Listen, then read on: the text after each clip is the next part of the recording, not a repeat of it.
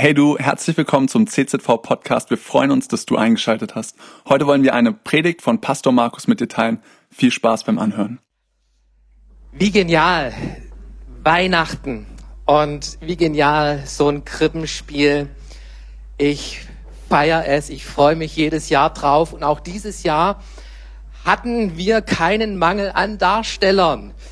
So, hey, die Engel, die Hirten, Maria und Josef, dass du diese Rolle einmal im Leben bekommst, die ist ziemlich gering, ja. Aber Engel und Hirten, zum Hirte hatte ich es auch mal geschafft in meiner Karriere, Krippenspielkarriere. Und es gibt eine gute alte Bauernregel. Willst du können den Krippentext im Schlaf? Spiel nicht Josef, sondern ein Schaf. Das ist die gute alte Bauernregel. Und diese frohe Botschaft, sie muss in unser Land, in unsere Welt hinaus. Jesus, der Retter, er ist da. Und wenn wir so in das erste Weihnachten hineinschauen, dann stellen wir fest, auch der Himmel hat sich auf den Weg gemacht und hat alles in Bewegung gesetzt, so in dieser Weihnachtsgeschichte Lukas Kapitel 2, in diesem Originaltext, da können wir lesen von dieser, von diesem Engel, der kommt und den Hirten die Botschaft bringt, fürchtet euch nicht, der Retter ist euch geboren. Und dann in Vers 13, und plötzlich war bei dem Engel die Menge, nicht eine Menge, sondern die Menge, die, die ganze Menge der Engel des Himmels, die waren da versammelt und sie lobten Gott und sprachen, Ehre sei Gott in der Höhe und Frieden auf Erden bei den Menschen seines Wohlgefallens. Weihnachten ist diese Botschaft, dass dieser Friedefürst Mensch geworden ist. Und ich habe mich gefragt, warum, warum ist da die ganze Menge der himmlischen Herrscher versammelt? Was, was hat diese Engel auf den Weg gebracht? Warum machen die sich auf den Weg, um Weihnachten zu feiern und Weihnachten ähm, ihre Herrlichkeit damit reinzubringen? Und ich habe so drei Gründe für mich entdeckt, die ich euch mitgeben möchte an diesen Weihnachten. Das erste ist, die Engel, das waren oft die Freudenboden. Die Boden Gottes, wenn Gott eine Botschaft an uns Menschen hatte, dann schickte er sehr oft seine Engel. Und den Engel der Menge, die ganze Engelswelt, der war es wichtig, daran teilzuhaben. Wichtige Nachrichten, die verkündigen wir gerne. So als meine Kinder geboren wurden, da habe ich mich dann immer gefreut auf die Anrufe, wenn ich so meinen Verwandten, meinen Freunden mitteilen konnte, ähm, ich habe ein Baby, mein, mein Junge, mein Mädchen ist auf der Welt und Wisst ihr, bis ich am Telefon war und dann mein Verwandtschaft mitteilte, dass ich ein Baby habe, dann haben sie abgewunken, deine Mutter hat uns schon längst informiert. Also die, die Buschtrommeln, diese Freudenbotschaft, die kann man nicht gerne für sich alleine behalten, sondern die muss verkündigt werden und genauso muss es diesen Engeln gegangen sein. Die Menge der Engel war versammelt, um diese frohe Botschaft zu verkündigen, euch ist der Retter geboren, welcher ist Christus der Herr. Und das ist die beste Botschaft. Die beste Botschaft, die es seit 2000 Jahren gibt. Ein zweiter Grund, warum diese Engel versammelt waren, ist, ich glaube, diese Engel waren gespannt auf das Antlitz Gottes. In der Bibel steht drin, dass kein Mensch jemals Gott gesehen hat. Gott, er ist voller Herrlichkeit. Von ihm geht Licht aus und ähm, kein Mensch hat Gott gesehen jemals und selbst von ähm, den Engeln in Jesaja Kapitel im Jesaja Buch können wir lesen, dass die Engel vor dem Thron Gottes mit ihren Flügel ihr Haupt bedecken, weil so eine Herrlichkeit von Gott ausgeht. Und auf einmal wird Gott sichtbar.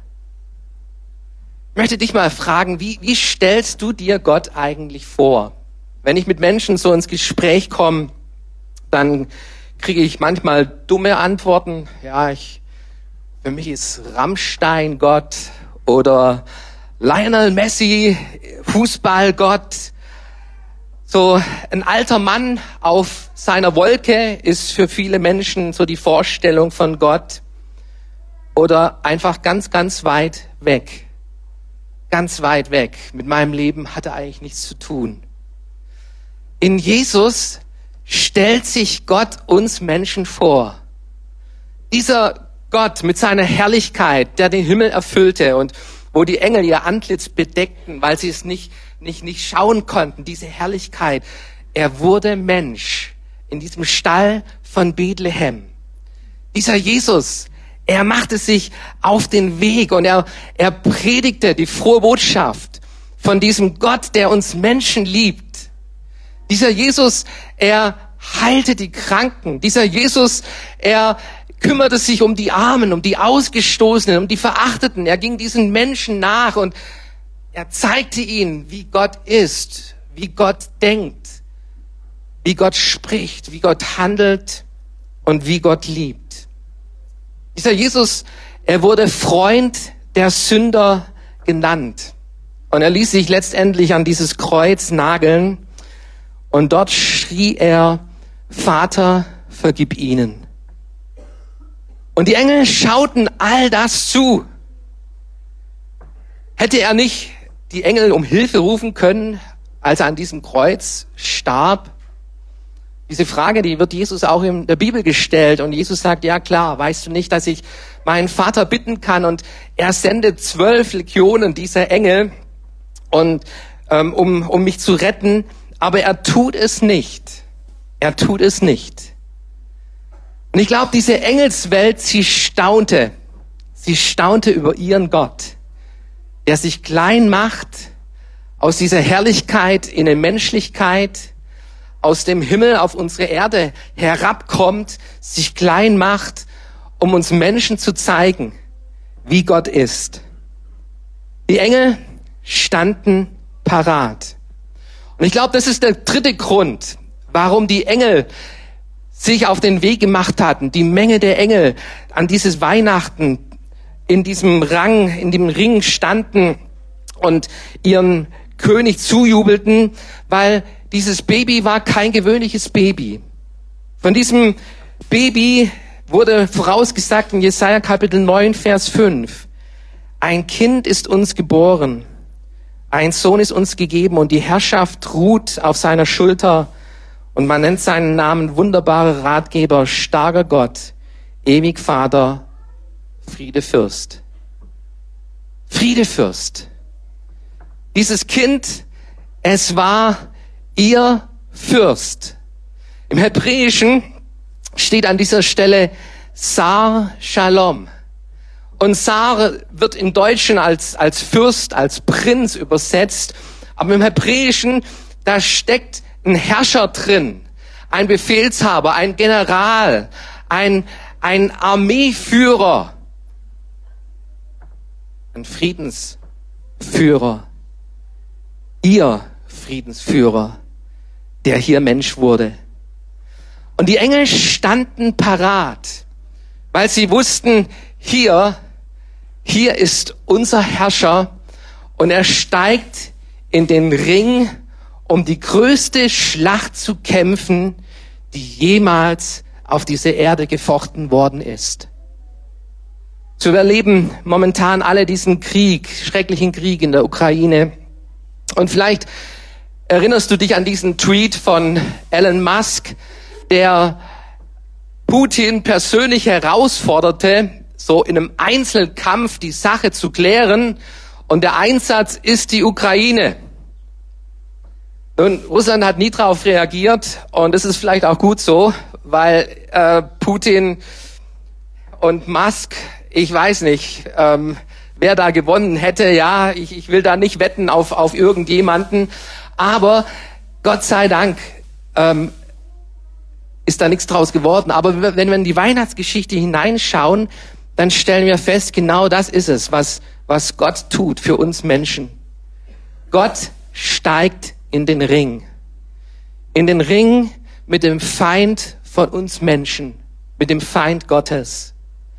Diese Feindschaft, sie besteht schon seit Urzeiten. Und diese Feindschaft, die wurde auch zwischen Gott und uns Menschen hineingesetzt.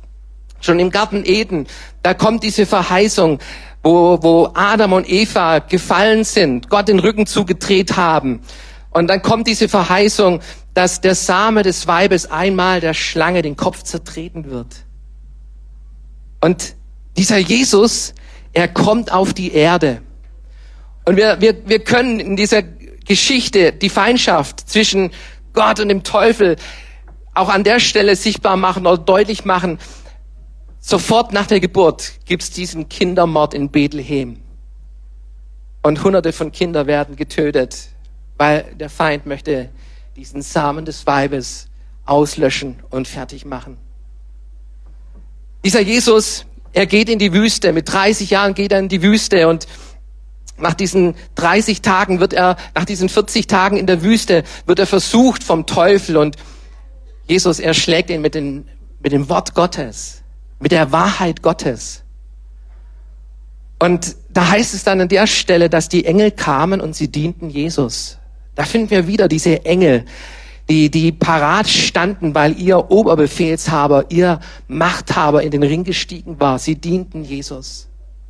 Wir finden die Engel auch im Garten Gethsemane, wo, wo Jesus mit seinem Vater betet, kurz vor der Kreuzigung. Und er schwitzte Blutstropfen, sagt die Bibel. Und da kamen die Engel und sie dienten ihm.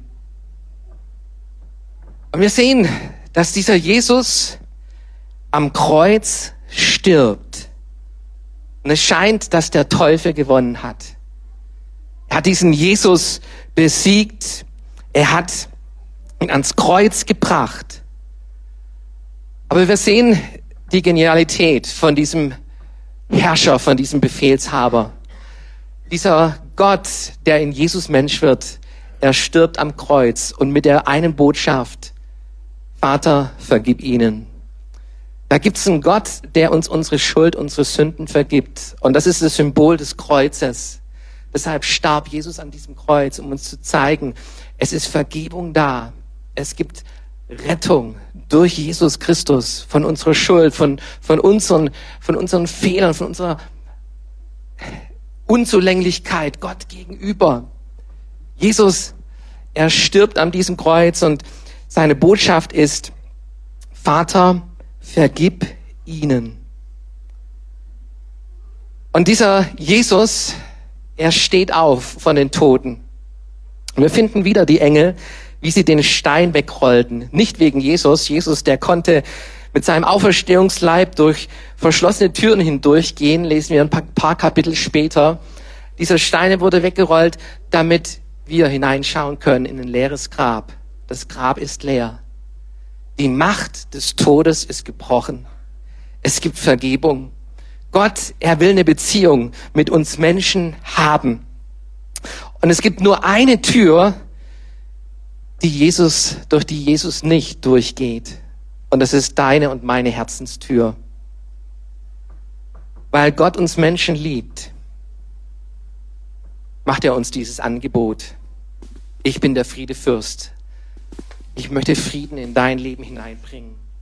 Aber unsere Herzenstüre, die müssen wir öffnen. Da wird Jesus nie hineinstürmen. Es wird, er wird es nie überwältigen, sondern er erwartet darauf, dass wir darauf reagieren ihn anzunehmen und seinen Frieden zu erleben.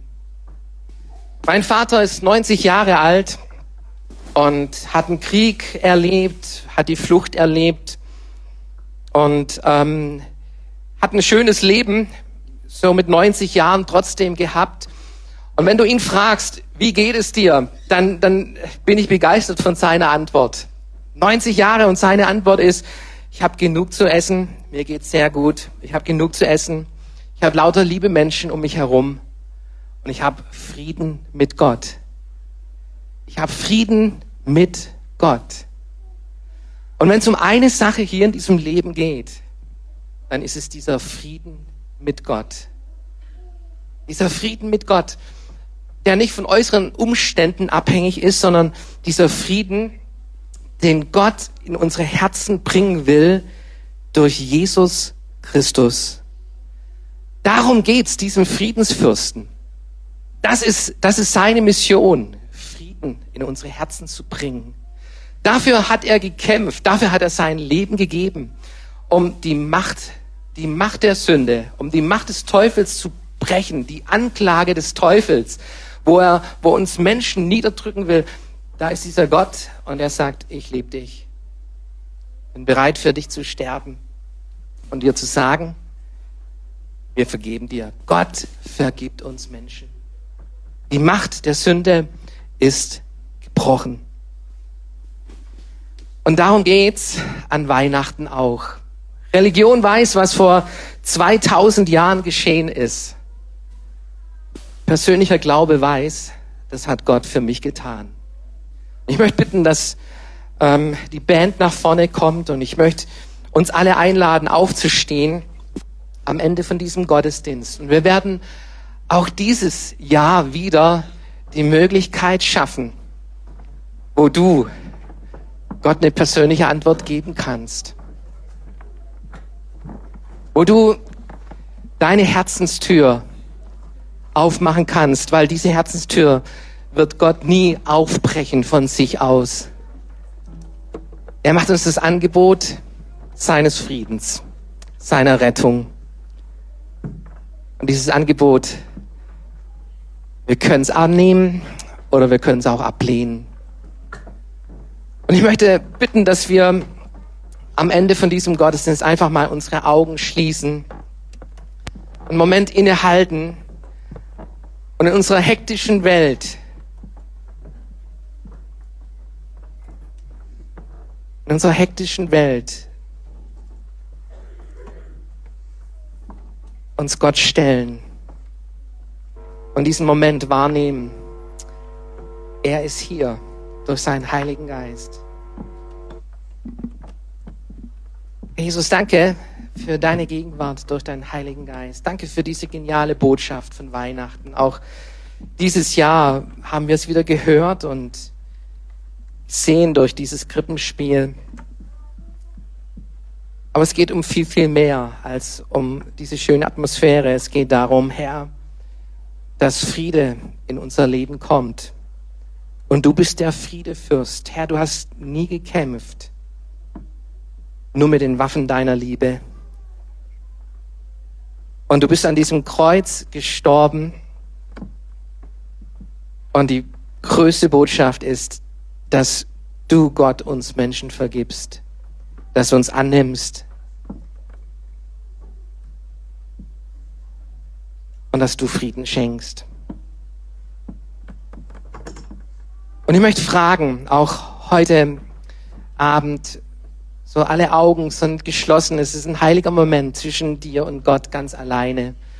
Und ich möchte fragen, ist jemand hier, der sein Herz auftun möchte für diesen Friedensfürst und sagt, ich habe verstanden, worum es geht.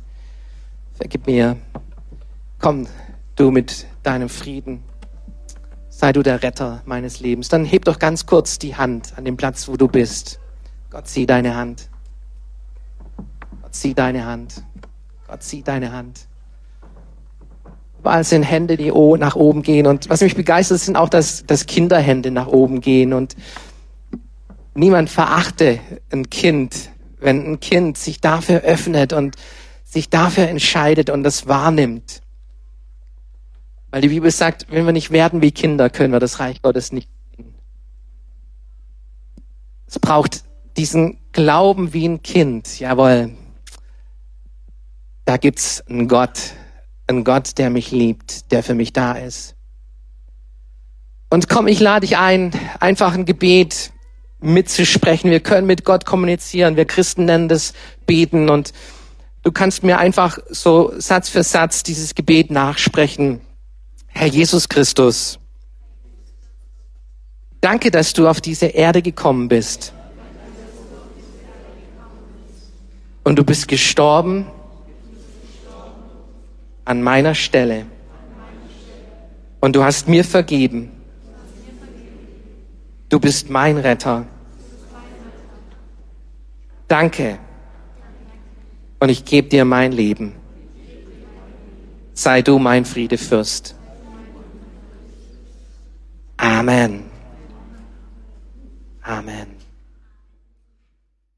Cool, dass du dir unsere Predigt angehört hast. Wir hoffen, sie hat dir geholfen und wir wollen dich ermutigen, auch während der Woche Teil einer Kleingruppe zu werden. Schreib uns einfach eine E-Mail an podcast.czv-kreuzheim.de oder komm einfach am Sonntag in unseren Gottesdienst. Folge uns außerdem auf Facebook oder Instagram für alle weiteren Infos. Wir freuen uns auf dich.